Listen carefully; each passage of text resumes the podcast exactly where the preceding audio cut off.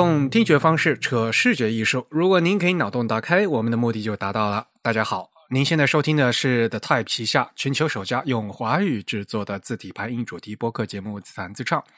我们的字是文字的字，关于文字的畅谈，而不是弹唱。我们是已经开播了七年啊，播客呢是隔周二定期播出，从来没有跳过一次票。我是你们的主播汶川西畔东营居 Eric。我是主播黄浦江边清蒸鱼千真鱼。虽然在荔枝 FM、网易云音乐、微信小程序上，还有小宇宙这些平台都能收听到我们节目，但还是强烈的推荐大家使用泛用型的播客客户端来收听自弹自唱。毕竟我们是独立的播客，而并不依赖于任何一个平台。我们主站的地址呢是 the toy 点 com，呃，欢迎大家与我们交流与反馈，推荐使用邮件的形式。我们的邮件地址呢是 podcast at the type 点 com，podcast 的拼写是 p o d c a s t，the type 的拼写是 t h e t y p e。如果你喜欢自弹自唱呢，也欢迎加入我们的 type 的会员计划。我们的播客只有声没有图像，但是呢，如果您加入我们的 Type 的会员呢，每个月将收到我们精心制作的一份 PDF 形式的三四十页的一个电子杂志。那里面呢有我们这个播客的扩展阅读，这样您可以一边听播客啊，一边看这个会刊里面的图文。嗯，那有关会员的详情，请登录我们的网站 the type 点 com/slash/members 啊，请注意是个复数的 s。那会员的费用呢是每个月的四英镑啊，大概三十五块钱人民币。那年付会员呢还有两个月的优惠啊，也欢迎大家加入我们的会员计划。我们的第四十九期会刊呢，已经在九月二十号的周二发到会员的信箱了啊，请大家注意查收。嗯，那我们现在录制呢是常规节目的第一百八十七期啊。那现在在我们这期的呃虚拟演播室里面呢，也是请来了一位重磅的嘉宾。下还是按照老习惯，请嘉宾做一下自我介绍。啊，大家好，我是谭佩然。嗯，我又来了，我是 The Type 的编辑。哎，其实是自己人哈。那佩然来的话呢，其实大家可能也应该知道了，我们将继续这个经典西文字体系列哈。我们按时间顺序走嘛，嗯，从欧洲讲到了美洲，重点已经讲到美国的设计师了。所以呢，原来是由我们的那个 呃总编 Rex，现在呢，我现在改为我们的编辑佩然给大家来继续啊这个系列。那佩然，今天我们给大家介绍谁呀？对，今天介绍的是呃，这个名字还挺长的，呃，叫 William Addison Dwiggins，就是我们会简称 W A Dwiggins。对，威廉亚迪逊德威金斯是吧？对，是的，这名字还挺难念的，啊，蛮奇怪的，Dwiggins 啊，Dwiggins，对，他是是美国人吗？就是这个名字啊，应该是美国人吧。应该吧。其实他是非常著名的美国的字体设计师、书法家啊，然后书籍设计师啊，插画啊，其实也做的非常多了。那么我们是不是还是从他的生平给大家介绍开始？对，他是非常非常高产的一个人，而且就是非常乐观啊。就是后面我们会讲到，他其实跟糖尿病也抗争了很多年。属于那种越斗越勇的类型，就是可以鼓舞人的一个性格。嗯，那他一八八零年六月十九号出生于大概是美国的俄亥俄州和印第安纳州的交界。就那个时候，其实呃，美国才刚建国，也没有非常久，轨道交通和道路也不是很发达。他住的地方其实是在两州的大概是交界的地方。那他还是还是小朋友的时候，他其实就对画画呀、绘字呀和捣鼓小玩意儿就很感兴趣。啊，我其实后来看到了一张，就是他年轻时候，就是大概是十几岁的时候的照片啊，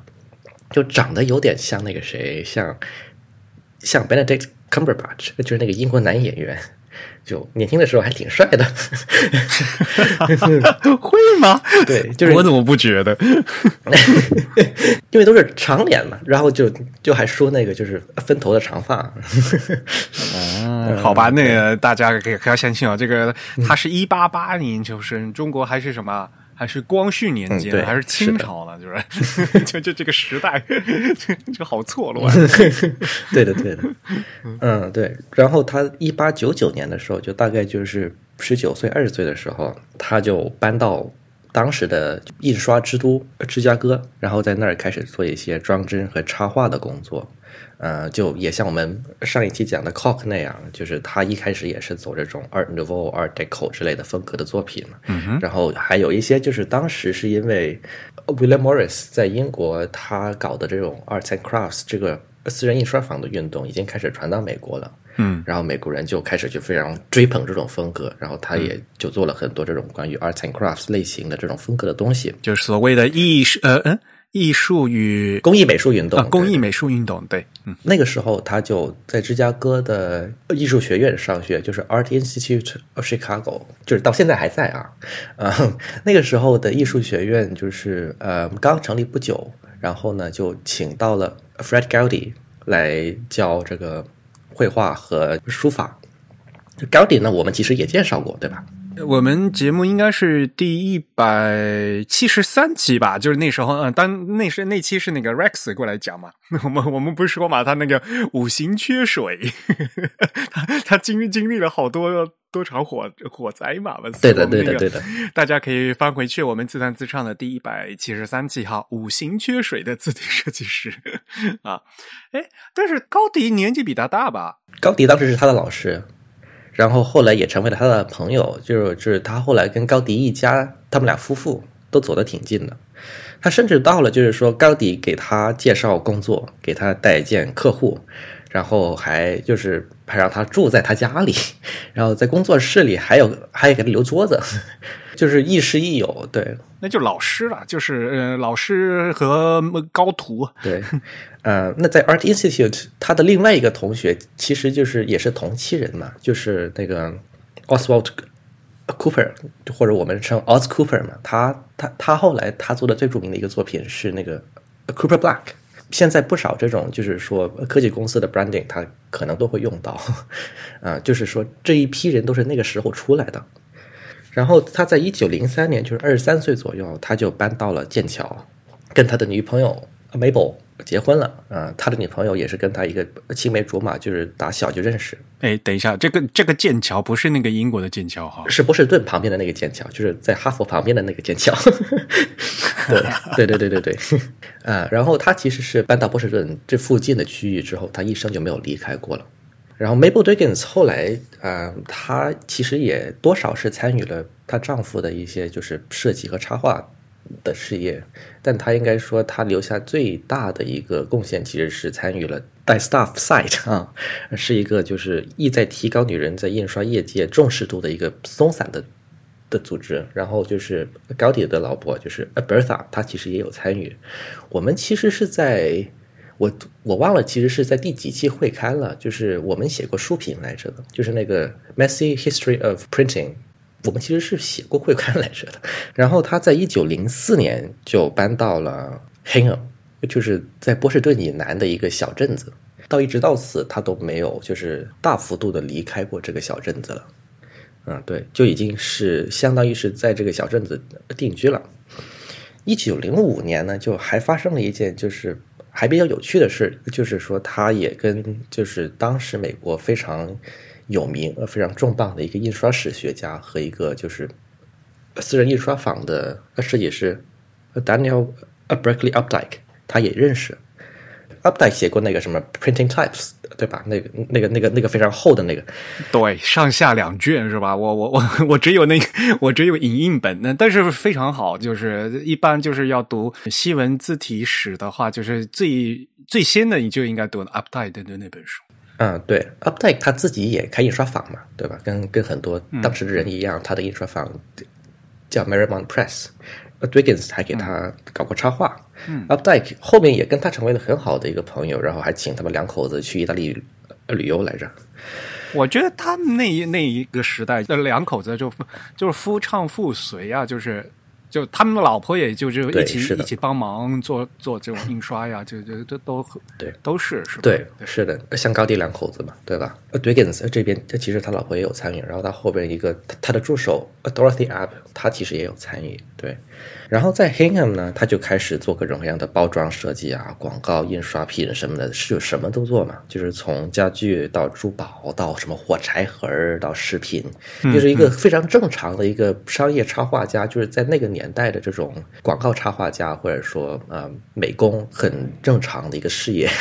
对，就是就是嗯对。真的所谓的美工，就是从那个时候开始的。，他就是美工，对对但其实就是你说你插一句很有趣的话，就传啊，但是就其实没有确切的证实，是 Dwiggins 第一个发明了 graphic designer 这个职称。可能是对，就是我也有看到有文献就说是是嗯，把这个词造出来是的这个是归功于他。就我们没有证实，但他确实是在那个时期，他其实是参与了，或者说典型代表了这种，就是从插画艺术家或者说应用艺术家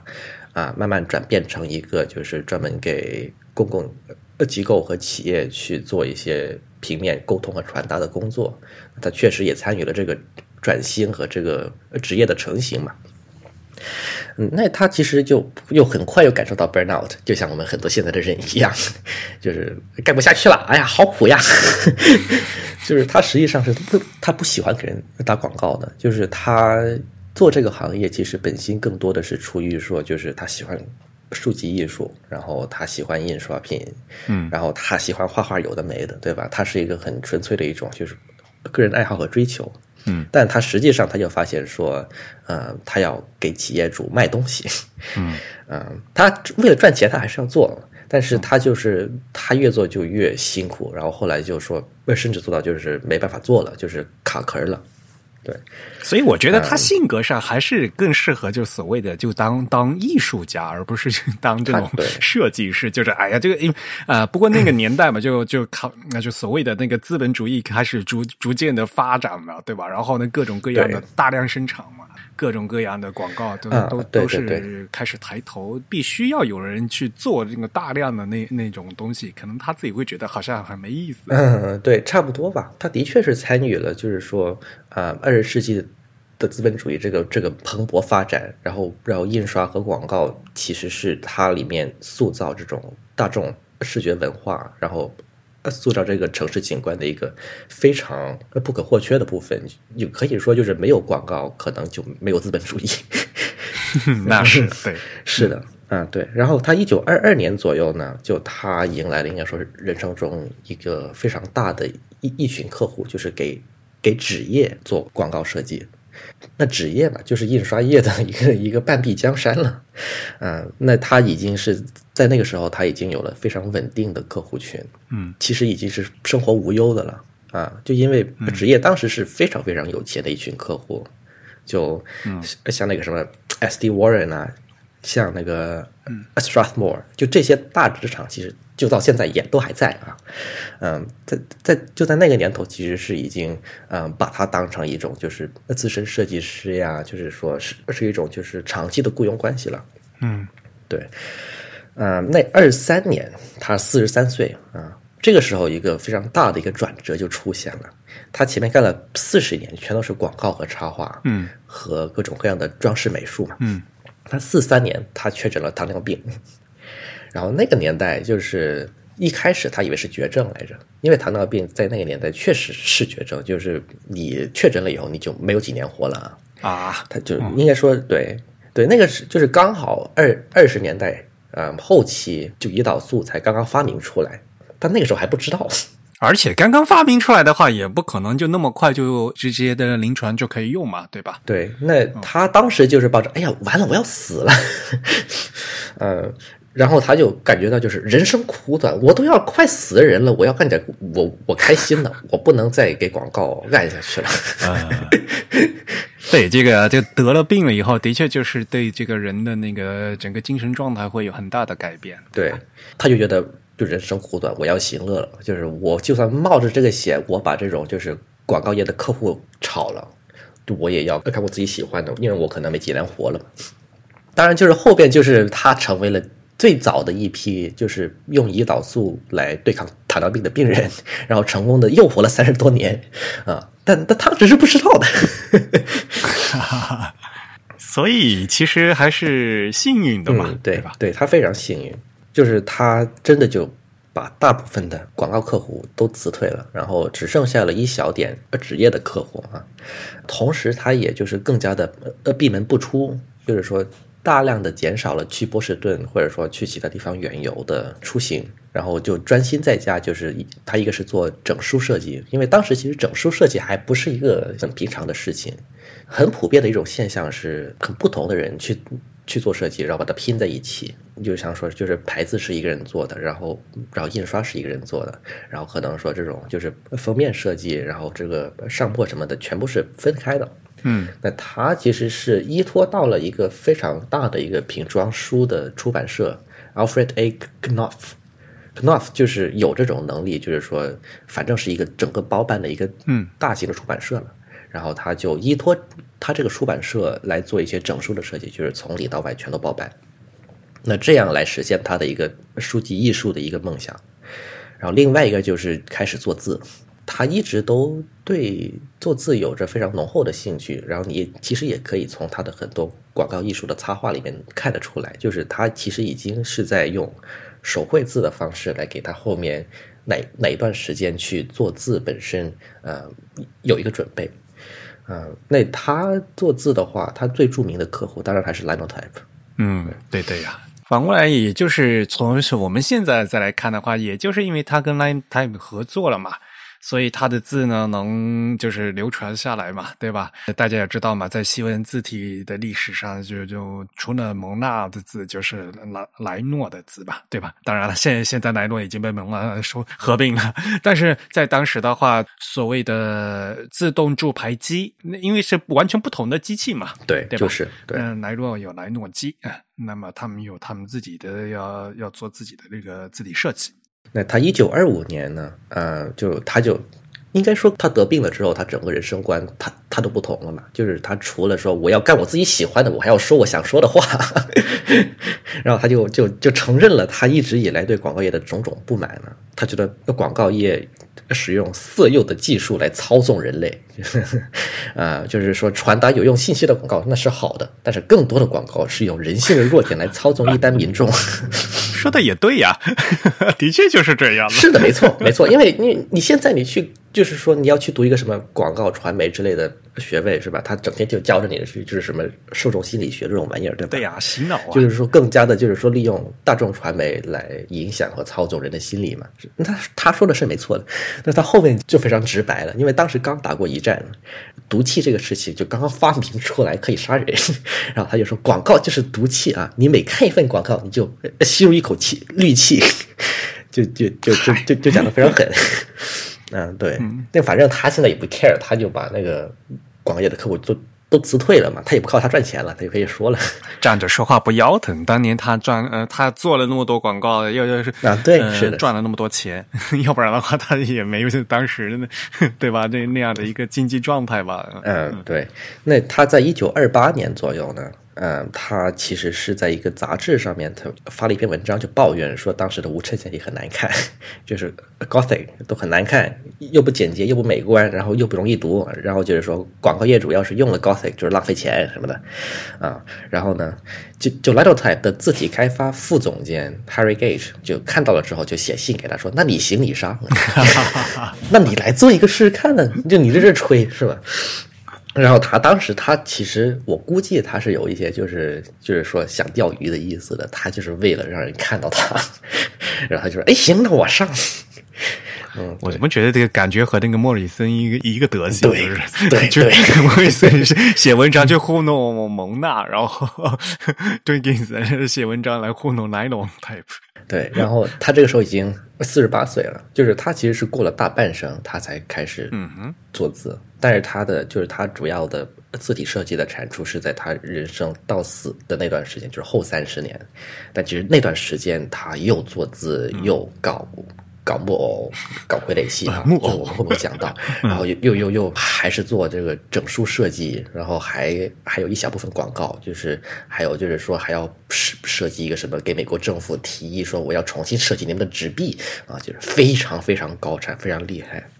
诶，他最后活了七十多岁是吧？对，七十六岁，七十六岁。哦，所以他活了七十六岁，等到但是呢，实际上他是等到四十嗯四十几，四十八岁开才开始做字，好吧？就怎么说呢？你从做字上面来说是大器晚成嘛，但其实当时其实就很多设计师，他们都是一开始要么是先做广告美术是吧？要么是先做插画，要么是先做书籍，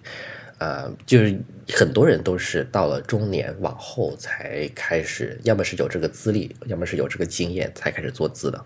就 Linotype 给他了一个也是非常丰厚的一个合约，那个年代每每年两万五美金，就是一个 retainer，就是就你相当于就是说我买下你这段时你每一年的全部的这种关于字的产出啊，但是就是就是我反正这个钱就是每年就会打给你，非常非常就是丰厚，就是加上他跟跟 Knopf，就是他跟出版社也是 retainer 的关系，就也是这种。大概也就每年多少是这个数目啊？它相当于这其实是就是小富即安了，已经非常大的经济保障和创作自由。这个很重要吧，对吧？首先要要吃饱饭吧，对吧？然后这个呃创作的那个心情也很重要啊，对吧？是的，要有上顿没下顿的，那那个做出来的东西肯定 对对对吧二十世纪的很多这种做字的设计师，他们其实多少应该都是跟跟字厂是有这种关系的，就要么是他的全职员工，要么是他的什么总监之类的，要么像呃像 Dugans 这种。呃，要是一个单打独斗的话，他应该也是一种 retainer，就是年新的关系。然后他后来其实跟那个跟 Linotype 的呃字体开发总监就是 C H Griffith，他既是甲乙方的关系，又是朋友关系。那 Griffith 其实我们是不是提到过，他其实做了那个就是可读字体系列，就是专门给给报纸做的东西嘛？可读字体系列，对，没错，我们稍微提了一下而已。嗯，不过就是这也是因为它依托它在 Linotype 嘛，可能大家也知道，就是我以前说过，就 Linotype 最后就是占据了就是呃报纸业的大臂江山。对啊，是的，，A Griffith 他自己其实也做字嘛，对吧？他就就他他他主导了这种报业字体的开发，他叫一个什么可读字体的组合之类的，就是像那个什么 Excelsior 对吧？就 Ionic Number Five，呃，Paragon Opticon，对对对。是那个什么 Legible Legible 那个那个叫什么来着？，Legibility Group，对。啊，Legibility Group，对，所以就是一个易易易认型的这个，对易对认系易认字体系列，对对对，清晰易认，对。吧？嗯。对，那那个字巨大无比的那种。嗯，对对对，因为是给那种就就六号、七号这种用的吧，就就非常小的字，对，那个降波就都是短腿的那种啊，不是？短短的，对。嗯那 Griffith 他在 Linotype 那个时候已经有三十年了，就是他是从一个广告销售员做起的，然后慢慢爬上高层这样的。啊、那他其实对做字本身是非常有经验，是一个就是老师傅了。嗯、那他其实是承担了很多，就是说 Diggins 给他一个字稿，就是说就是展示给他看，说啊、我这个字我是希望是一种 art direction，就是呃指导上面，或者是说我这个造型上面大概是这样的。但 Griffith 帮他就是清了很多东西，就是说那个调这个黑度要均匀呀，spacing 要要要要好呀什么的，就是说后期的这种 production 生产上面的活是他来主导，以及就是绘图室里面的工人美工去帮他修的，就是说他跟他其实是一个就是平等的合作的关系。对，这个也是很重要的。听起来会还是跟莫里森他们很像，就是非常像，跟 Gill 也很像啊，是吧？你像 Gill，他要是没有那个，就是就蒙娜 TDU 里面那些女人，他也干不成这个活儿。对对对对，Gill 他其实是那、呃、他也是艺术家吧，对吧？呃对他也是艺术家，Dinkins 的话，他因为他刚才也说了嘛，他是做美工，他其实是那个平面设计的背景嘛，对是对吧？所以往往做平面设计来做字的话，它就是对这种灰度啊，对，没错，就是跟刚才说的那个间距的调整啊，就是对这个还是其实是正是就所谓的坐姿的基础和最重要的地方。是的，就是、呃这些其实他前几年他都不知道的，就是全部是依赖就是 Griffith 和他手下的美工去帮他修这个。就像我们现在耻笑平面设计师不会做字一样。其实你放到一八八八零年代是吧？就是你上个世纪也是一样的。嗯，对啊，唉，对。那当时其实 Linotype 多少其实是说把 Dugins 视作一种，就是有一个人来了啊，他能做字，他至少是能嗯能画的。那么就是他把它视视作一种打开产品库、打开销量，然后就是说跟上当时这种新潮的时代潮流的一个一个依赖，就是这也是其实是为什么他愿意给他那么高的年薪的一个原因。嗯，还是就是创意还是比较嗯比较重要的吧，对吧？对嗯对，好吧，下面呢，我们终于就可以正式的，呃，终于可以介绍了这 Dragons 做了多少字，对吧？他有好多字体作品哦。我们是不是从头开始？他做的第一款是叫 Metro 是吧？嗯，对，他是一九二八年，当年就是说你经理上他就他就来了嘛，啊，那 Metro Black 是他是先做了最黑的，因为当时其实是一个给广告做的字嘛，那他对标的其实就是 Futura，当时 Futura 就是从欧洲进口了之后，就是非常受到欢迎，然后就是已经开始吃掉很多其他地方的一些份额了啊。那 Linotype 就是为了说跟 Futura 去竞争啊，就是也去抢这个就是就无声线体的生意，他就开始要 Dugins 也做一款类似的。那 Dugins 先做的就是 Black，就因为就可能就是说越粗的话，那广告业的业主就会越欢迎嘛。嗯，它是一个非常就是有冲击力的一个自重啊。那它后来的这些中重的，或者是说常规体的，或者说细体的，是后来才做的。那它虽然模仿了 Futura，但它其实不可避免的，因为就 Dugins 他这个人本身的性格也是非常就是人文主义的，就是乐观的、温暖的这样的，很有机的啊。那他做的其实也更加的就是偏向于书法一点。就比如说那个 Metro，它的小写一，就你要是呃记得的话，其实是非常就是说一笔过的啊，就是非常圆乎乎的一个造型。对对，这个字本身是合格的，但是广告业的的业主他不买账，因为他其实他就是想要 Futura，他就是想要几何化的这种，就是说代表着什么时代精神的东西，对吧？那你给他搞这种温暖的、有机的，他就不买账。他后来就被迫就推出了更加几何化的替换字形的版本，就叫做 Metro Number Two。对对对，所以如果你现在不和不跟我说的话，我都想不起来，就是说一他居然一开始竞品是 Futura，就是因为 Metro 是一个非常的带有圆滑曲线的，但而 Futura 是那个所谓的那个几何体嘛，圆的该圆的，尖的该尖的，就是非嗯，就完全是两种风格啊。对，其实 Gill Sans 当时也是一样的命运。就 Gill Sans 多少也是说蒙娜也想做一个类似的这种，就是很几何的无衬线体啊，就然后后边就是说为了迎合顾客这些，就是说能不能再像 Futura 一点 这样的一种要求，就是也做了很多的的替换字形，就是更加向 Futura 靠拢。啊，所以那个 Metro Number Two 也是他自己做的就是了，就是硬要求，所以另外再做了一个系列啊。对，应该也是他跟 Linotype 合作做的啊。那当然就是，就算是这么努力的去讨好了，但是还是没有争过 Futura，就还是被 Futura 赢了。嗯、那在复刻方面，就是大曲都市在二零一三年，就是从蒙娜那边，就是他发售了这个 Metro Nova。基本上是基于原版的 Metro，它也还原了很多这种，就是说因为 Number Two 所带来的这些更加机械的、更加靠 Futura 的字形。当然，在它之前，Nova 之前还有一版 Metro Office，还有一个原版 Metro，但就是 Nova 应该说是蒙娜这边他做的一个比较好的一个复刻。那相似的呢，就是 Tobias f r e e Jones 二零一五年他发售了一个叫 Mallory 的字体，这应该也是他跟 Jonathan Heffler 分家了之后第一款原创的，就是分家之后的原创字体，就是融合了 Gill Sans 跟 Metro。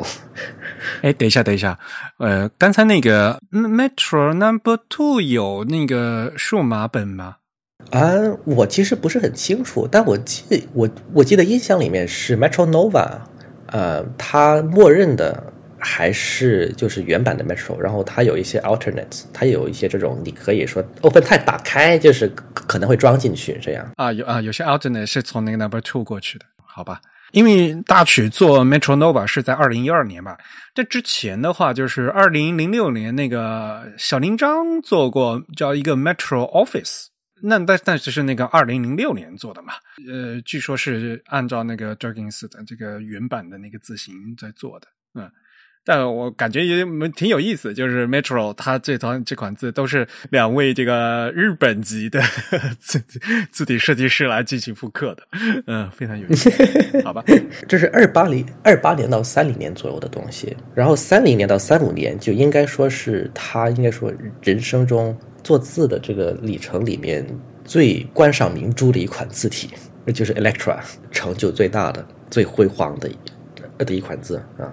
呃，就是因为它装在 Linotype 上面，然后就是被用在非常非常多的瓶装书这种廉价印刷品上面，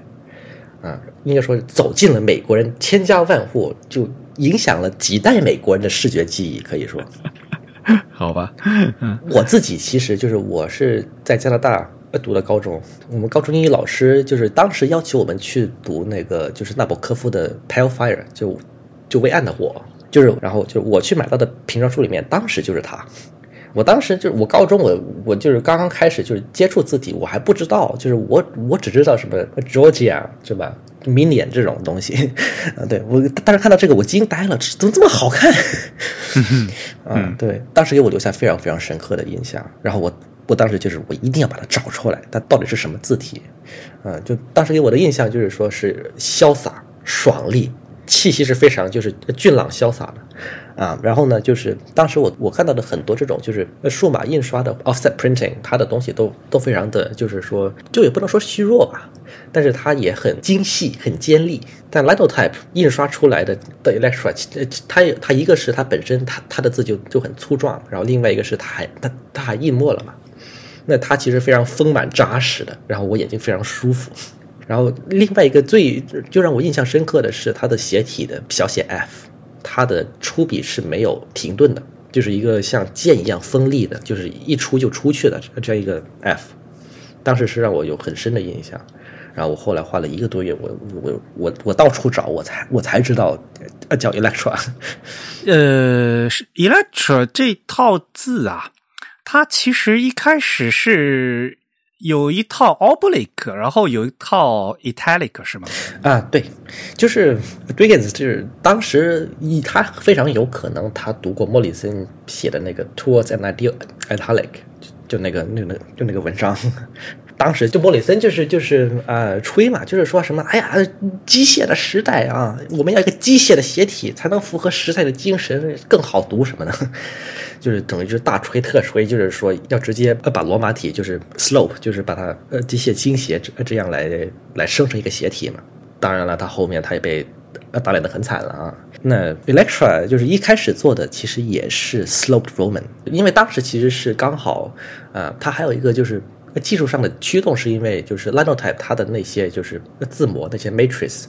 它上面是两个的嘛，对吧？就是说你可能你下面是常规体，然后它上面其实是斜体这样的，它的宽度是一样的。操作工它可能就是打着打着，然后它一摁某个键，然后就这个这个这个东西就动了，然后就换了另外一个就是嗯字模这样。那它这种就是。分享宽度的做法就很容易去让人就想说，那我是不是我直接把这个常规体我拿来倾斜一下就完就完事儿了？嗯，因为它可能连 spacing 它都不需要动。对这个东西的话，我到时候会在会刊里面呢把这个图放上去，要不然的话，可能我们这样讲的话，可以等听众大家可能听不懂。就是那个 Linotype 那个字母啊，那个字母它的是在那个侧面的凹槽是上上下两层的，然后呢，上面的那个所谓的罗马体和下面的大嗯可能是呃机械的斜体或者可能是意大利斜体，就是因为上下两个字母是在住在一个字母上的，所以。它们宽度必须得一样啊，就是受到那个字母的限制。对，但是就是那市场反应是不好，重做就非常不喜欢。当时非常强烈的顾客反应就是说：“你们这什么垃圾？不行！”然后就强迫着他要重做。那他重做出来的就是，当时是叫 Electra Cursive，就是带有书法构造的这种，就是更加传统的意大利写体啊。嗯，好吧，cursive，随他怎么叫呗。讲到这个就是机械倾斜的写体啊，就其实我到现在为止我见过的唯一成功的例子，就是是 Trump Medieval Italic 好啊，对好吧，，Trump Medieval 其实是你要是看它看它的写体的话，它它多少其实还是机械倾斜的，但是它做了非常多的调整，来让它变得很好看。嗯，那 Electra 本身其实是非常非常少见的，就是说在二十在二十世纪啊，它不依托于前人的模型，就是说它没有一个非常明显的历史模板，它不是说什么，哎呀，我找了一个什么十七世纪的 Punch cutter，我找了十六世纪什么 g a r m o n 是吧？然后我我我我来搞一个复刻，它不是，它是一个几乎是重新设计发想的字体，但是它取得了跟其他基于历史严格一样的成功，嗯，甚至可以说更成功。嗯，这个是非常非常罕见的。因为它有这样一个特点嘛，所以它的整个骨架呀，在各各套这个新闻字体里面也是非常特别的，应该说，要不然的话，总是可以看到的就是就是所谓的传统那些呃复刻了再复刻的各种各样的影子，对吧？对但是呢，就 Electra 它的话特别挺拔，而且我觉得，就我个人感觉啊，这整套字就偏瘦，然后呢，就每个字母都很挺拔，嗯，对，这肯定也是，就是他是给大头台的做的嘛，那他肯定很多时候他要讲究那个呃经济性，就是说你一行里面你要塞进去更多的字，对吧？奇吧？啊，是。那 Dugins 本人其实他是清楚的知道说他想要什么样的气氛，他想要哪种气质的。啊，他自己后来回忆，就是解释他的设计思路的时候，他就说，就 Electra 这个名字，就是说有一种电的感觉，electricity、spark、energy、high speed steel 什么，就你要就是用它来排字的话，就是你讲的字就像是打响指一样，say with a snap，这样。对，他是知道这个就是活泼，哎呀，动起来，动起来，哎呀，好高兴这种气质的。嗯，他另外有一段就是呃更加著名的一个讲他的理念的，然后后面也有很多。现在其实我们有一些做字的设计师，他还会引用这段话，就是说你要你要做字的话，你应该让这个字充满了温暖的兽性的或者动物的血液，就是啊、f u l l of warm animal blood，就是说。你这个字你也要要有一种就是呃怎么说呢精气神儿，你要有温情，你不能是冷冰冰的啊。就是说，if you don't get your type warm, it will be just a smooth, commonplace, third-rate piece of good machine technique。我讲的非常非常直白，可以说，就是你要是没有没没有精气神儿啊，没有没有这种动感的话，它它它就是纯粹的一个很丝滑的、很顺滑的、很平凡的，但是其实是非常就是啊、下流廉价的一个就是。就算你的机械的手工艺，你的呃技巧是很纯熟的，但也没有什么鬼用。最重要的是精神要有要足。嗯嗯，他后面其实还有一句，呃就是说啊、呃我我做 Electra，我是想让这个字看、看起来就好像是他要从行头啊、飞奔到行尾，呃，racing to the line's end。那他的确也做到了，这个这个字是看着是非常有劲儿的。那就在复刻方面呢，就是啊、呃我现在认为他他最好的其实是呃 Jim Parkinson 给给一本传记做的，叫 LFA Alumnia，这名字好难念。，aluminia 是是 Dickens，其实是在他还在做广告插画的时候，就是他也很喜欢做这种，就是说童书这种说幻想世界，就类就类似于 Lord of the Rings，类似于哈利波特这样的一个东西。但是他就他也他也喜欢说，就是弄一些插画，然后来描来描绘一个幻想中的一个就是啊、就是一个天外的世界这样。那那个天外的国度就叫 aluminia 然后他他就他做了一系列的这种，就是说 broadside 或者是小册子，是他自己的插画，然后他自己的手绘美术字，啊，就然后就是他尝试过去把它印行出来，就弄了一种就是童书的形式，然后到最后是没有发行，这个复刻是什么时候复刻的？就什么年代复刻的？就就是二零一六到二零一七年。就 Letter from Archive，呃，他要出一个传记嘛，对吧？就那本非常非常厚的那个传记，就是呃 Bruce Kennett 写的传记，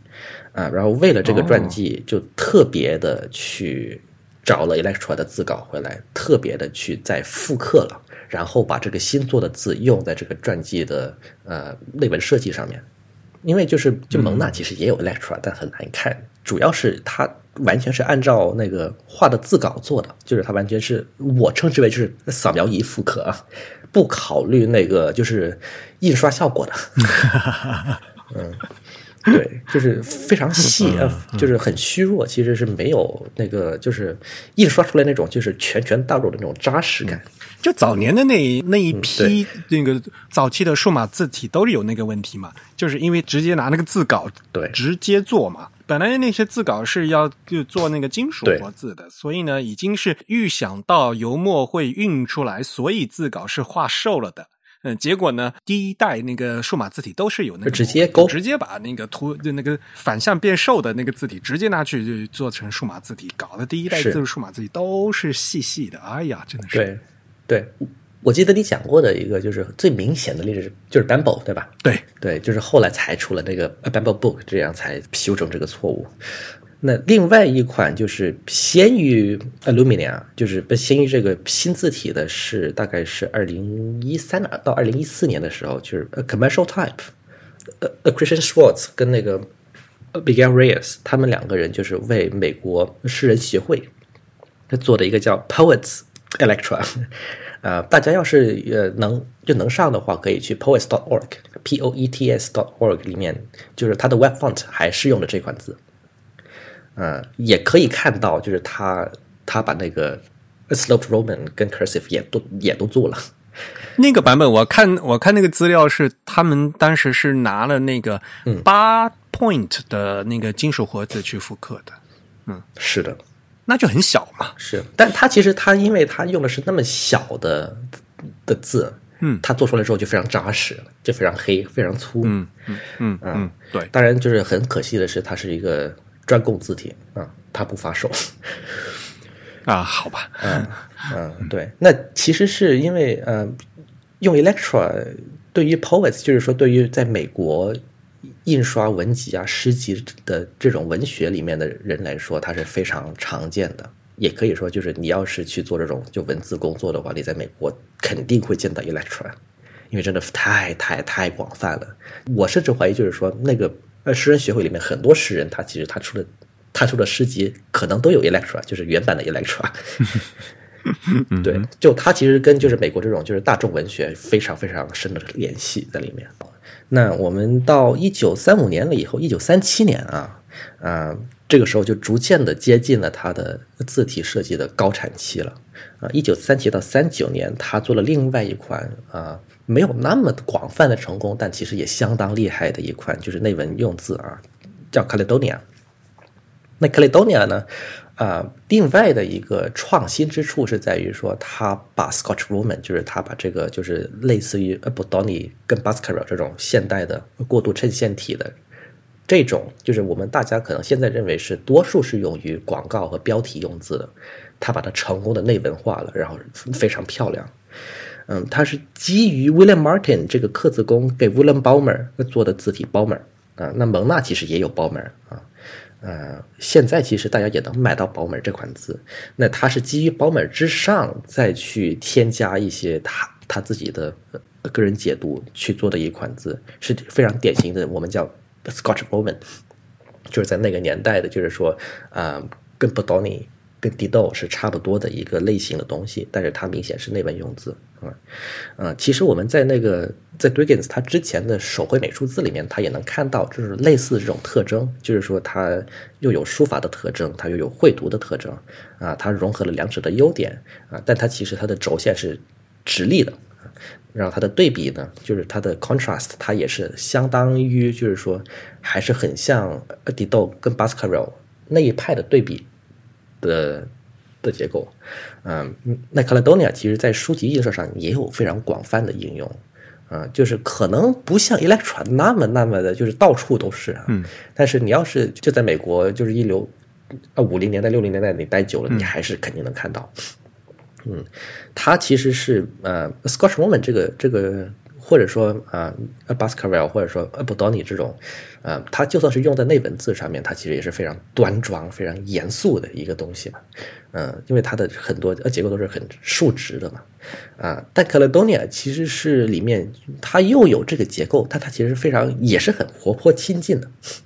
因为它主要是说它在很多地方，它都做了斜斜的这种，就是很微小的向内凹或者说向外凹这样，然后就是你整个字其实是你单看的话是有一点点摇摇摆摆的，嗯但你合在一起看的话，那个摇摇摆摆刚好就平衡出来了，就是又又变成一种动态的平衡了。嗯啊，对，然后你整体读起来的话就非常舒服，非常均匀。但是你要是细盯着看的话，你又能感受到那种咦动来动去，动来动去。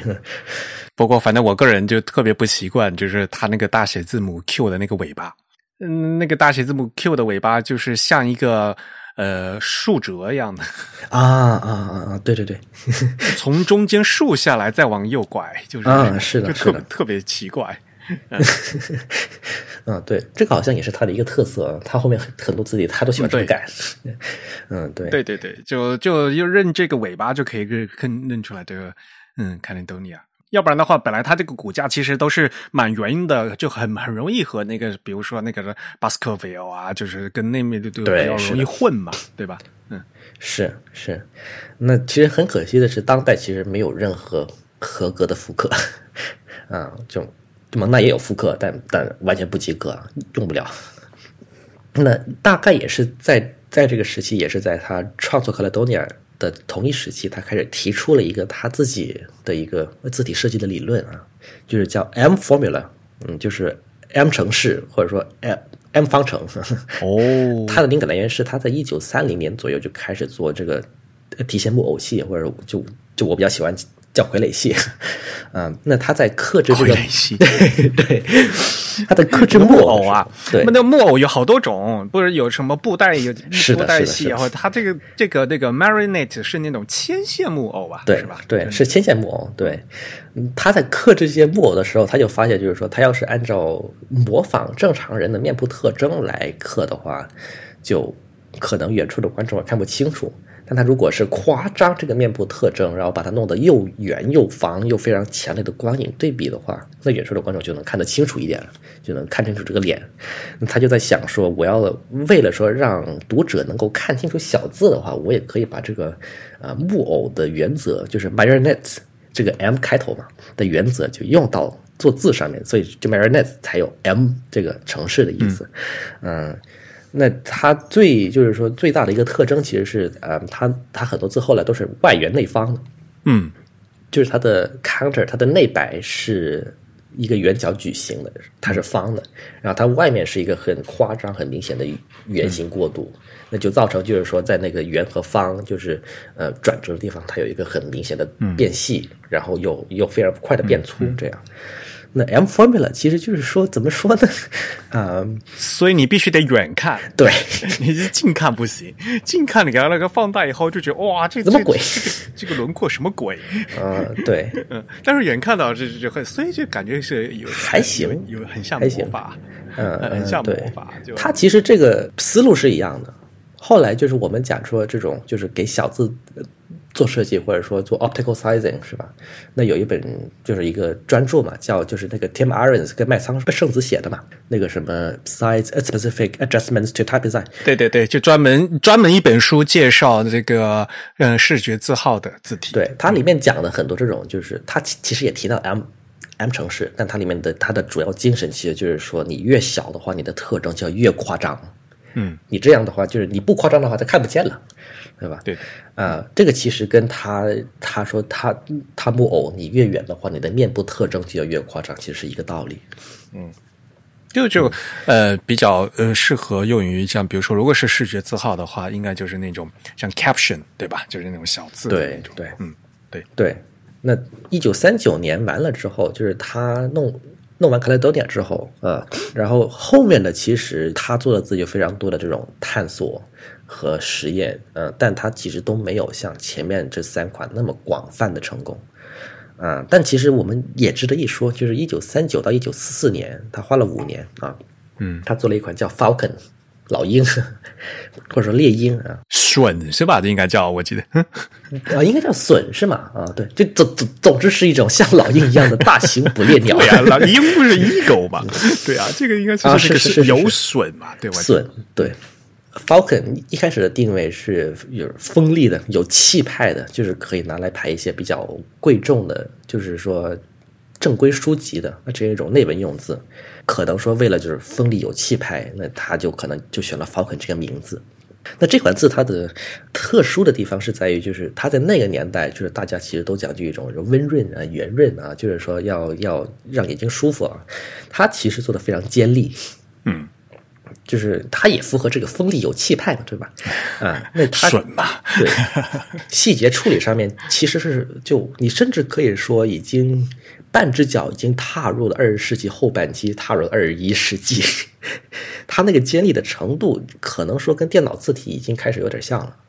啊，那它衬线上面它也非常抽象，它它没有说像那个呃很多那本衬线体在那个时候就是说还是说去模仿一种就是说这个钢笔起笔摁一下然后往往下拉嘛，它是完全的三角形，对，出笔的地方像那个 C 的出笔啊，A 的出笔啊，T 的出笔啊，它是直收的，它没有缓冲和过渡。嗯，就是除了因为就就是说，呃，物理限制上面，它要去做一些钝尖，就是说它那个尖的话，到了尾部它有一个很小的一个一个平线段啊，实际上已经是非常非常就是超前于时代的东西了。那它的 A 和 T 呢，也有这种 M 城式的体现，就是它是内放外圆的。但是你要是放到 Clim。就是说，最近几年的，我们看一些就是当前的例子啊，像那个 Signifier，就是 Clim 做的这个这个二零二一年发布的字体，嗯，他还在吹这个说就是这个出笔内方外圆的啊，一一个很抽象的出笔，嗯，他就是说你可以当前就吹是一个创新，那其实是就就人家是就一九三九年已经做过了，嗯。它直立的 Q 也很有意思，就是你刚才讲的，就是还是先往下走一下，然后再往右走的这个尾巴。对，就我就觉得这个是他的这个习惯，这这他做好多字的那个尾巴都是这样。对对，这个字其实命运也非常的曲折和悲惨了。他一九三九年到一九四四年，应该说做了五年啊，应该说是非常长时间的一个东西。但是他一直到一九六一年才发售，那个时候他都已经死了。而且因为是庆祝 Linotype 成立七十周年，它是一个就是特工字体，它是一个 special order，就是它也它也没有说放到那种就是很大众的那种产品册里面去宣传，可能说是为了保证一种就是说内部的这种特工的一种独特性啊，这种就是就一般人我不告诉他，但他其实这个这个这个有一个反面作用，就是他他很少人会用，因为你就你都不知道那。就你没法买嘛，对吧？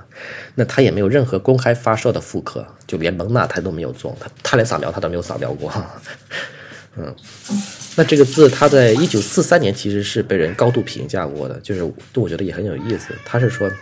就像是我脑海中一直想象的一款衬线体，我画不出来，但是他画出来了，就说明说他对于这种就是内文衬线体已经到了一个很就是很纯熟的很高的一个境界。但是 Falcon，我觉得还是那个酱布短腿，是是是，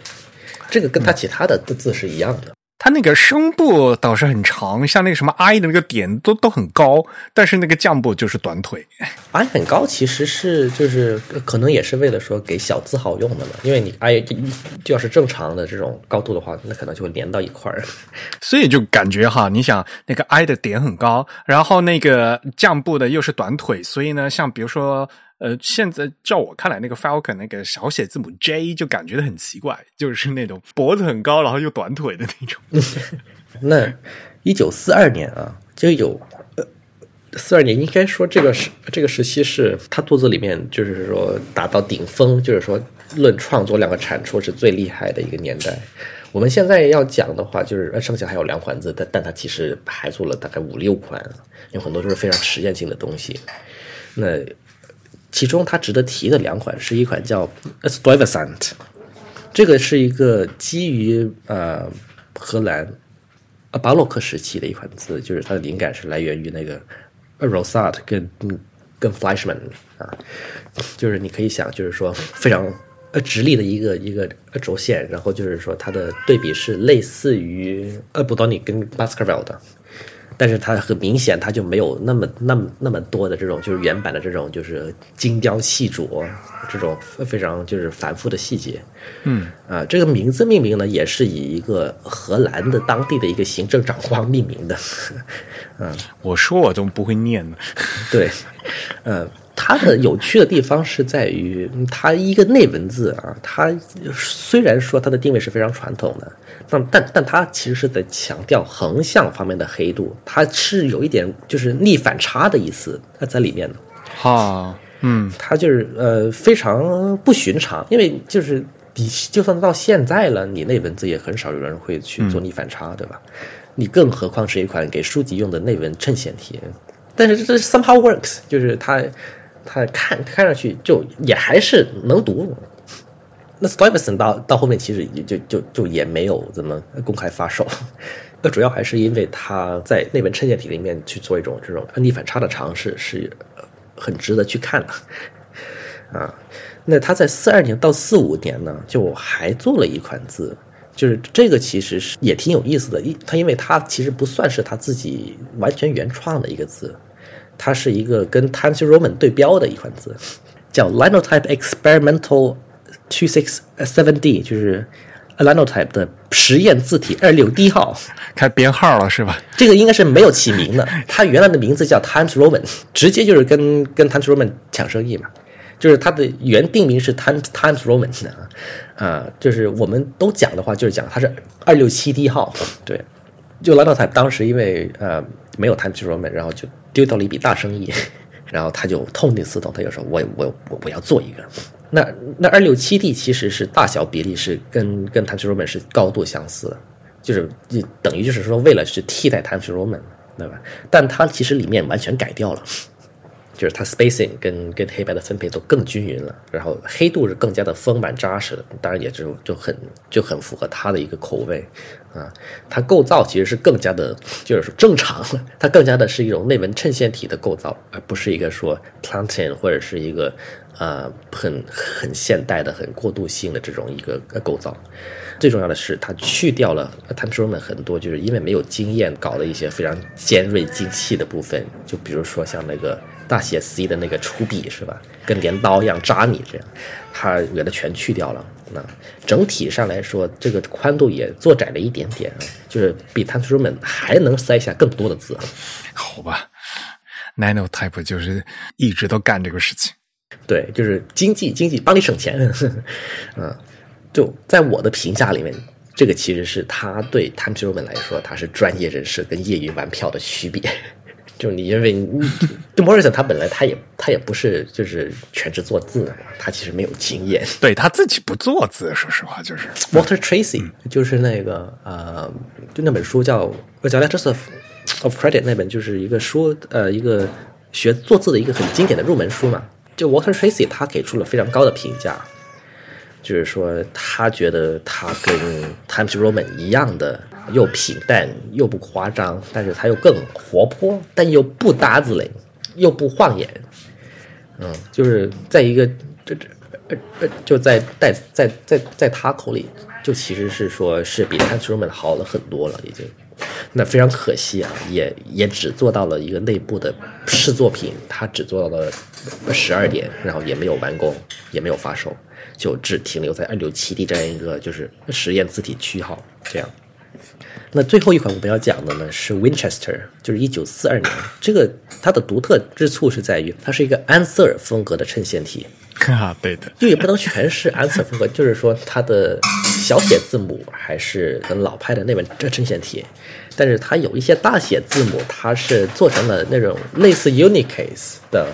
啊，就是跟小写字母一样大的，然后呢，啊，有很明显的降部的安手风格的东西。嗯，你要是光看那个小写字母来看的话，其实是就就很平凡，或者说就是很像他做的其他东西一样啊。但是呃，大写字母上面就会有这种就是创新，然后他觉得说可能没有了那么多的跳跳，就是说来来回回上上下下的这种大小大小的跳跳，就是全都是小的嘛，全都是平的嘛，他可能会觉得更加容易读一点，是他自己的一种想法。那讲了这么多，就就我觉得真的太有实验精神了，太无畏了，就太敢干了。他的确也创新了很多东西，就是他是那种，甚至是完全是抛开了历史模型，抛开了前人的东西，他就是去创新，他就是去说我在造型上我要弄一些实验的东西，我无论他是成功的或者是失败了，我都要做这样。那相比起我们现在这个就是那字体上面的呃业界的言必谈历史，一定要说你我原材料是哪里，我一定要说我 reference 谁谁谁这样，就是这种就是说无尽的解读和无尽的这种套娃，就 是就是跟他来比的话，我们非常需要他这种态度，不要想就是干他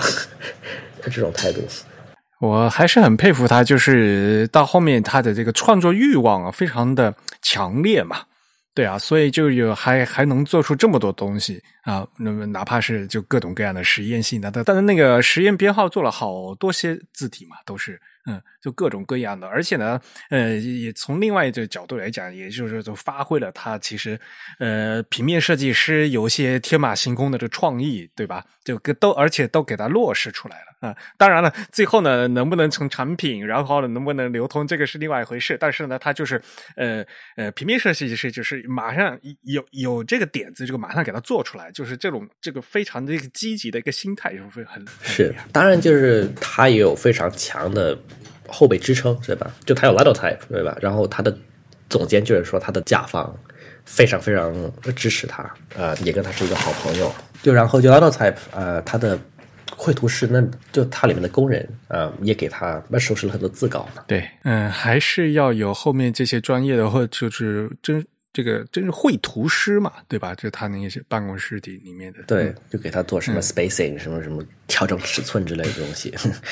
对，嗯。那我们就再简单的讲一下他的提线木偶啊，他在一九三零年代的时候他就开始对啊，这个可能是可能呃广大听众比较感兴趣的事情。对对对对对，他在一九三零年代左右的开开始，就是他啊开始搭建戏台，他自己一个人全都包办了，他又做这种声光的特效，他连舞台机械他也做啊，然后他的后院就是观众区。他自己去刻那些木偶，然后就搭那个线啊，总之就是完全包办。嗯，他自己还写剧本，还发这个传单，请人来看啊。对他，他的反传单当当然了，也是他。他自己画的，然后他用他的字体来排的嘛。嗯嗯，如果是对木偶戏或者说对对这一类别的戏剧有兴趣的话，你可以去找一下这个人。他其实，在在木偶戏那边那个行业里面，他也是一个有了很杰出贡献的人啊。他甚至是说，他他他后面他死后，他的他的助手还把他。做木偶戏的这个经历和成就跟贡献，还出书，就是他在那个圈子里面也有相当的影响力。他现在那些木偶的话，嗯，是在博物馆也还可以看得到吧？是吧？啊，就也有，就是他大部分的东西啊，书信跟作品，其实都在在波士顿公共图书馆是可以公开借阅的。就你要是想看的话，你就可以去。应该他是在特别馆藏里面的。你要是想看的话，你可以去调出来看。哦，他说的非常全。听你这样介绍，我可以想象，就是他其实他自己，因为都可以从头到尾全部包办嘛。对，就是在做这个切切不偶的事情。对，他自己做肯定做的特别开心，肯定开心。从木偶本身，然后到舞台，到或者连后面的那个节目单的设计，就就从头到尾都可以自己做。哇，那个对于一个艺术家来讲的话，就是有对对自己的作品有完全完整从头到尾的这样的操控。是非常不容易的，因为现在都是有各种各样的分工嘛，对吧？对，哪怕到现在的话，你要做一个，比如说做做舞台剧的话，你必须要有灯光师，有有对吧？有有各种各样的这个整个团队来帮你做这个事情。当然，可能规规模是不一样的嘛，但是呢，从头到做到这个完全的把控，其实这是一个非常幸福的一个事情。说实话，是你要是去看他其他的一些插画呃字体，你就比如说像 Electra 是吧？它里面也透着那种高兴劲儿啊，开心，就是对，很很有精气神儿的一个，就是说，哎呀，跑起来，动起来，这样一种感觉。他很多的字都是这样，从他的绘画和和字里面，你这种感觉得到这个人的性格气质。嗯，还有一个比较有意思的是，他其实是跟欧洲呃呃现代主义那批人是有交集的。啊，是吗？嗯，他一九四九年对去参加了哈佛大学，就在他旁边嘛。嗯，他就在他旁边的大学，就是参加了一个叫那个书籍艺术峰会 （Book Arts Symposium）。他见到了呃 Paul Rand，哦呃他见到了 George Capis，、这种就是说就是说搞这种欧洲什么新包豪斯啊、这种搞这种就是抽象图形的这种东西，啊、他其实是跟 Paul Rand 这批人是有交集的。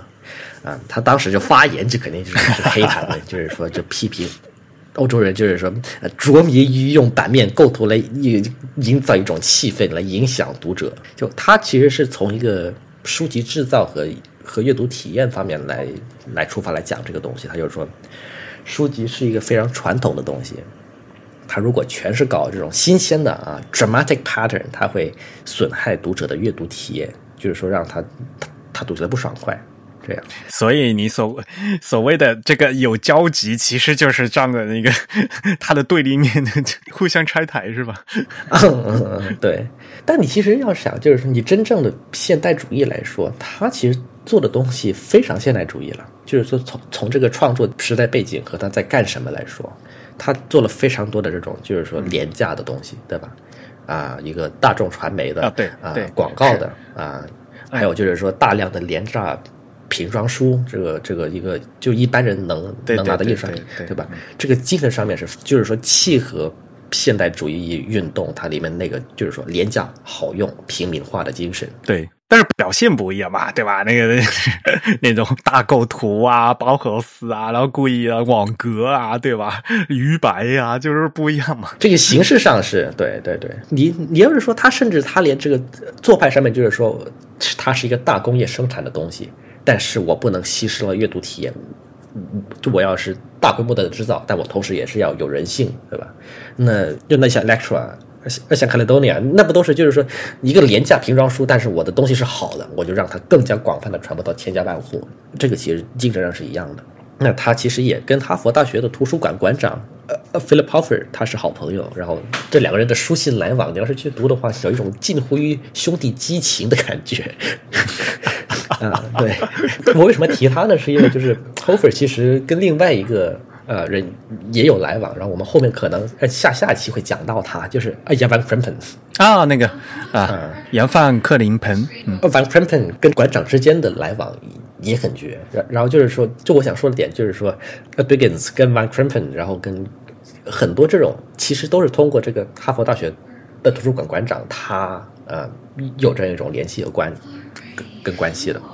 哦，但是啊，对，如果你不是这么说的话，我根本就不会把这个杨帆克林鹏和这个敦格斯呃连接联系起来。而且啊，这样子啊，我也不大清楚，就是杨帆克林鹏年纪多大呀？就是他们是同一时代的人吗？就感觉 Krempen 应该比比他小大概十岁左右。对吧？嗯，对不是一辈人，我都我都感觉好像都，嗯就 Krempen 怎么说呢？就是他其实呃跟英国那边走的比较近，他跟 Morrison 他他跟英国蒙纳走得很近嘛。是对啊，他是欧洲那边，呃，他他他也有 bromance，他也有这种近乎激情的交往，但他的交往对象是 Morrison。哦，我现在看杨范克林滕是一八九二到一九五八哦，所以差不多的。差不多是一辈人，可能就小了个十年或者是八九年这样子。Diggins 是一八八零嘛，所以就嗯差了十十二岁嘛，对吧？但就是同样是跟 Hofer 跟哈佛大学有有交集啊。Diggins 是一个非常乐观、幽默、一个非常呃潇洒的一个人，但 Crimpen 非常臭脾气。是吗？我呃 c l i n t o n 就看起来很很严肃、有板有眼的感觉，就是对对对对对，他给 Hofer 还写过信啊，就是一个非常著名的长信，叫《A Letter to Mr. to Mr. Philip Hofer on Certain Limitations of Mechanical Punch Cutting》，就是说就机械刻刻制字模的种种限制。给 Philip Hofer 先生的一封信啊，呃，这个长信就有名到的，就是说他后面你要去读他的 Van Krempen 的那种就是文字来说的话，你还是能够读到这一整封长信，他是用一个，他是出版成书了的，就里面就是各种各样的抱怨啊，蒙娜啊，坏极了，就是各种各样的扭曲我的自摸啊，呃就是就是一一整个就是就是就开骂。那 Dugans 是在一九五六年的圣诞节去世的，就享年七十六岁。对哈，七十六岁，所以毕竟是一八八零年人，但是呢，活到了就就因为一九五六年呢，相对来讲就比较近了嘛，对对吧？对，嗯，跟着感觉，嗯，呃，或嗯，所以嗯，其实这个这七十年其实是那个世界就很动荡的对七十年嘛，对吧？对，他其实到了晚年，就是他将死的那十年左右，其其实已经不太待见他了。就是整个世界或者说美美国已经开始转向那种就是欧欧洲传入的那种呃新包豪斯之类的了，就多少甚至都已经是 Art Deco，就是说装饰艺术了，都都不是插画了。就是对他这个已经是对呀对他这个风格已经开始落后于时代了啊。那他后期晚年，他也也有开始做一些就是全部是那种几何图形装饰这样一种画式的图案啊，你能看得出来有一些就是抽象的，就迎合时代潮流的东西。但他他到晚年，他的这个广告和插画的风格其实已经落后了。但他字体上面其实还是保持着一个非常高歌猛进的创新的状态，也非常难得。他在临终前，他他给助手 Dorothy 的遗言，我觉得也也挺能表现这个人的。他就是说，It was a grand adventure, I am content，然后就死了。就你你翻译过来就是壮游一趟，心意已足。I'm content。那 Dorothy 后边就是他，他死后就是他的助手还继续侍奉了他的老婆 Mabel 十年，然后一直到 Mabel 也因为呃老年痴呆症也就也住院了，然后一九六八年才去世，嗯，六八年才去世，就是他老婆已经是。真不容易，这个助手真不容易。哎，对 Dorothy 其实一生都没有就都无亲无故，也没有嫁人，就他是住在呃 Duggins 呃哦，旁边的一个小屋子里面，然后就就每天就走过去给他们，就是说做饭呀、打扫呀什么的。啊，你怎么连这个都知道？好厉害！因为后边其实你要是看 Duggins 呃他的一些照片的话，很多都是他他跟 Dorothy 合影的，哦，就是一个一个呃中年女人在前面，然后一个白白人老头在后边。你不说的话，我不知道那个那是谁。对，Dorothy 其实到后面，呃，他一个是因为他有糖尿病嘛，对吧？就 Dorothy 当时是给他担当了一个就是类似于饮食医生或者是就是饮食控制的这样一种呃职责，呃，对，就帮他做一些非常清淡的饮食，啊，然后就是呃 Biggins 他要是说他要想出门旅游，他要去哪儿的话，也是 Dorothy 开车带他去的。因为他就是他糖尿病到后面已经就是说扩散到关节，或者说这种就是他已经没法走路了，就也是 Dorothy 给他给他照顾他的这样。呃，那他的作品和书信跟他的木偶什么的，呃，基本上都都在波士顿的公共图书馆都有。就是他他死后，整个全部的非常毫无保留的全都给图书馆了。你要是想看的话，是可以去看的。那在西边的话，就 Little Archive 有不少材料，就是东西岸都有。要是在美国的听众，也可以就是选择去看。啊，二零一七年就就在呃 j u l i a Farm Archive，它还出了一个就是有有 Dickens 的爱好者，呃呃 Bruce Cannon 他写了一本传记，就我们刚才也提过，嗯嗯嗯，叫 Dickens A Life in Design，一个非常非常精美的一个书，然后是 Kickstarter 众筹开始做的，啊、有一个精装版，有一个平装版，啊然后它里面还收录了他的一生来弄了那么多的呃字体的样章啊、应该说是这个领域里边研究他的最权威、最全面的作品，无出其右啊。啊，不过反正挺好的。我现在看那个，就是他背景还有一些生活照嘛，就是我你这我看很俏皮，有一个那个嗯对对对那个头发，他那个发型，且他是不是个子不高啊？我感觉。我觉得应该不太高。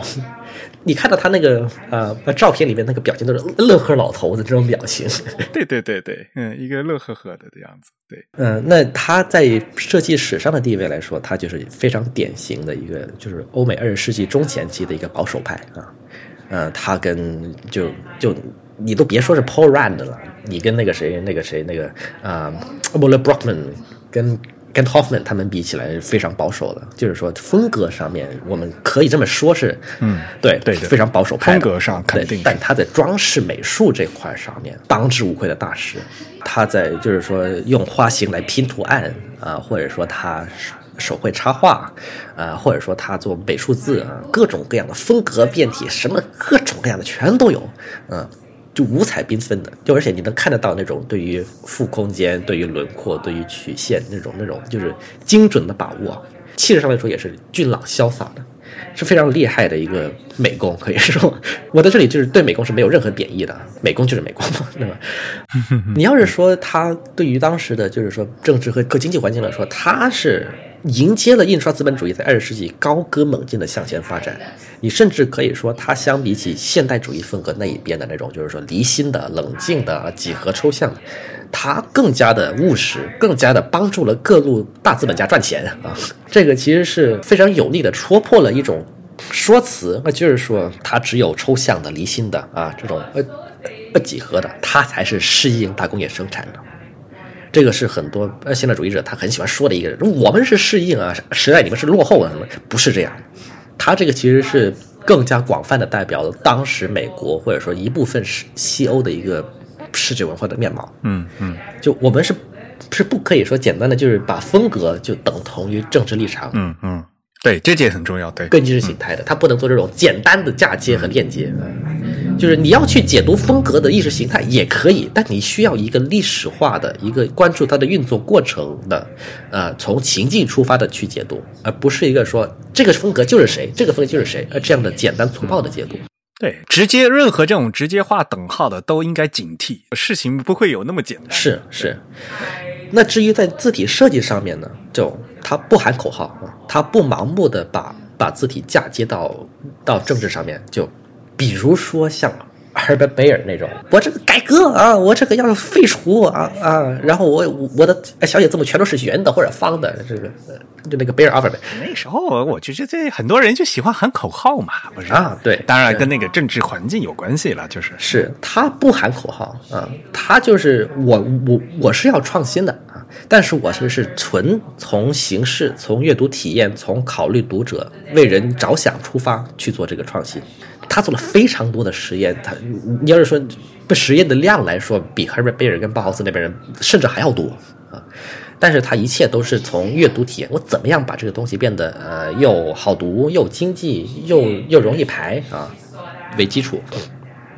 呃，他就是从 M M 城市开始啊，他开始有意识的去跟 Linotype 去合作，然后呃去把这个字体设计的理论跟知识把它系统化，把它说出来，把它传承下去。这一点来说，他是有一个很先见之明的。那最后我们讲到说，Electra 跟 Caledonia 这两款字，通过 Linotype，通过各种各样的廉价印刷品走进了千家万户，塑造了几代美国人甚至几代欧洲人对于日常阅读的视觉记忆啊。嗯，然后另外一个比较厉害的是，就 Nano 它那么那么残酷的限制，因为它的那个宽度是非常就是定死的。就是说，它没有办法做到，就是说那种你想要多宽，它它它有的宽，它必须是一个整数倍的东西嘛，对吧？它在那种严酷的宽度限制和那么恶劣的印刷环境里面，这两款字都还能做到，就是又好看又活泼，是吧？这个气氛又平易近人，营造了非常良好的阅读体验。从这个角度上来说，他跟 Linotype 的那帮人，他甚至是比 Massimo Vignelli 直流的还要更加深刻的体现了平面设计也可以是一种工艺。但是这个东西的话，就是如果按现在洋气的话来讲的话，就是说，呃，一个好的设计师也需要一个好的平台，对吧？嗯，也是 是，如果投错胎的话，其实再好的作品，酒香呃，酒香也怕巷子深嘛，不是？啊，是的，所以他是很幸运的嘛。是当然了，一开始扯上莱诺泰，我也是靠他自己的能能够忽悠嘛，对吧？嗯，对，然后借助这个 Linotype 在这个整个印刷业，这尤其是报业，就整几乎占据了这个字体行业大北江山的这样的一个大的平台啊。然后呢，把自己的作品留下来，呃，然后呢，呃，就是既是好的作品，又能普及下来的话，那就能提高就是整体的面貌嘛，就是这点很重要。是的，就一个大概是同同一时期的对比，应该很合适的一个呃对比，应该是 She Code。嗯，齐肖尔德，嗯，对，他在企鹅做的也是瓶装书，也做整书设计啊，嗯，然后他也给 Linotype 也也做了那个 Sabon，对吧？Sabon 的话，我们以后会会说吧。就是那可是一款，就是各个机器，无论你是蒙娜的机，还是 nino type 的机器，还是手动机器做出来的那个造型都是一样的，那个很厉害。非常厉害的，对。但简单的讲一下，就是呃 s h i k o 他其实一开始也是一个就是现代主义者他喊口号，对，那时候年轻啊，对对啊，就是打倒啊什么的打倒。然后他在晚年的时候，就是他受 Morrison 的邀请来到英国之后，整个完全转变，整个完全接受这种务实的，就是说要为阅读体验去做贡献的这种态度啊。然后他在企鹅做的也是一样的，就是说我这个书我不求形式上面有多么的新颖，但是我就是要把它弄得最舒服、最好看、最干净。然后也是非常廉价的瓶装品，对吧？啊，他也是这样一种，就是说我放弃了风格上面的执念，但是我在实践上面也是一样的，就是现代主义的精神。当然，七七十二的我们到时候会另外做一期节目讲了。但是就是谁没年轻过嘛，是吧？呃，但是到到后面呢，还是还最终还是回来嘛，对吧？就是，就当然他后面就是他的那些什么好朋友都都都骂他了，那又是那又是后话了。哎，不过 Dingus 这个人的确是，哎呀，反正看起来就是，呃，现在看到那都那么多照片啊，留下来就感感觉是非常和蔼可亲，然后呢，特别有意思的一个人，对吧？对，就是特别乐观幽默。他就是他从年轻的时候就已经就喜欢搞事儿，爱捣乱，爱爱调皮这样一个人，到老了还是保持一个非常乐观向上的一个心态。从他一生的种种作品里面，你都能看得出来，就是洋溢着一种高兴的精气神。嗯，我觉得有有机会的话，我应该去去翻一下那些资料，去看看他的那个那个牵线木偶剧。可以，是的，呃，感觉这个是很割裂嘛，因为我们是，嗯、呃，当然我们看字体的东西比较多嘛，所以我们认识的对 d r i n g i s 就是只是字体设计师，甚至也当然了，当作为平面设计师啊，当美工时代的德维金斯是这个样子的，但是就作为一个切切莫，就是这这个艺术家的那那那那一侧面的呃德维金斯，我们就从来没见过嘛，就不知道什么样子，就感觉呃还是很还蛮有兴趣的，呃嗯，对，就那本传记里面，其实他专门留了一节来讲他的木偶戏。然后里面还讲到了，就有很多照片，就是说他克制木偶的过程呀。然后说这个他写剧本嘛，对吧？然后他还讲了说这个有有哪几个剧本，然后他的情节是是怎么样的，就是就就哪个本子比较好，他都讲了。对啊，就感觉是完全是另外一个人呢，就是 就非常有意思嘛。因为就你没有想到说一个专、嗯、专职做字的人，他会有心思去搞这种东西。嗯、呃，也也就因为是他嘛，所以嗯。嗯，他是一个的多面体嘛，对吧？对，是好吧。那今天差不多就讲到这里。郑宇有没有什么感想？没有什么特别多了。我其实不是特别的熟悉 Jenkins 的作品，因为他他的字体里我可能唯一用过的只有 Metro。对，所以今天其实也是主要听佩安讲，然后了解了更多之前其实很多没有听说过的细节。我其实对他也有一种就是感情，其实主要还是因为我在高中时候，我我第一次看到 Electro，我被他惊呆了。因为这本书里面的 Electro，我对他有一种特别的一种印象，有一个特别的地位。对 Electro 还是很漂亮的，就是它的骨架是非常有特色的。好吧，那我们今天呃的主题就讲到这里。下面和大家介绍一下，就是那个九月份会员抽奖的结果。那恭喜 ID 为 C C I C I C E C E 啊，这个怎么念啊？C C C C 的会员获奖。那么我们九月份的会员抽奖礼品呢，是书籍《基线转移：平面设计史中未讲述的女性故事》啊。这是一本英文书啊，原来的标题叫《Baseline Shift: Untold Stories of Women in Graphic Design History》。 那其实呢，就是这本书聚焦了呃不同背景的女性如何影响了我们今天所知的平面设计啊，其中包括呃书籍设计师啊、书法家呀、蒙娜字体绘图室里面那些呃绘图女技师啊，还有社会活动家等等啊，里面有好多撰稿者呢，也是我们呃在会刊中呢多次提到的啊，其中包括 Martha Scofford、呃 Fiona Ross、Alice Savoy、Angie Toppings 啊，那么本书的编者呢？Brea Levitt 啊，是设计师和教育者。我们曾经翻译过他做的那个设计纪录片《平面之道》哈，Graphic Means。Brea Levitt 也是纪录片的导演和制作人。我们这次九月份的会刊里面呢，还有关于这本书的一个书评啊，大家也可以过去看。那也请这位获奖的会员哈，C C C C 回复我们的邮件，告知我们的。邮寄信息啊，我们会把这本书啊寄给你。我们的 Type 会员抽奖的奖品呢是全球包邮的。郑宇，你收下尾。行，那我们今天节目就到这里结束。我们也再次感谢佩然来给我们讲述了关于 Dringins 的生平以及他的一些作品。甚至超出了他仅仅在这个我们的听众可能相对比较熟悉的这个字体设计的范畴，包括他的这个平面设计以及他个人的一些呃特殊的艺术创作。好，我们节目就到这里结束。如果大家有什么意见或者是反馈呢，都可以写邮件告诉我们。我们的邮箱地址是 podcast at the type 点 com，p o d c a s t at t h e t y p e 点 c o m。同时呢，大家也可以在社交网络上关注我们。我们在 Twitter、在新浪微博以及在微信的 ID 都是 The Type T H E T Y P E。在 Facebook 也可以搜索 Type is Beautiful 或者搜索 The Type 来找到我们。本期节目是由 Eric 在 MacOS 上剪辑制作完成的。感谢大家收听，我们下期节目再见，拜拜，拜拜，拜拜。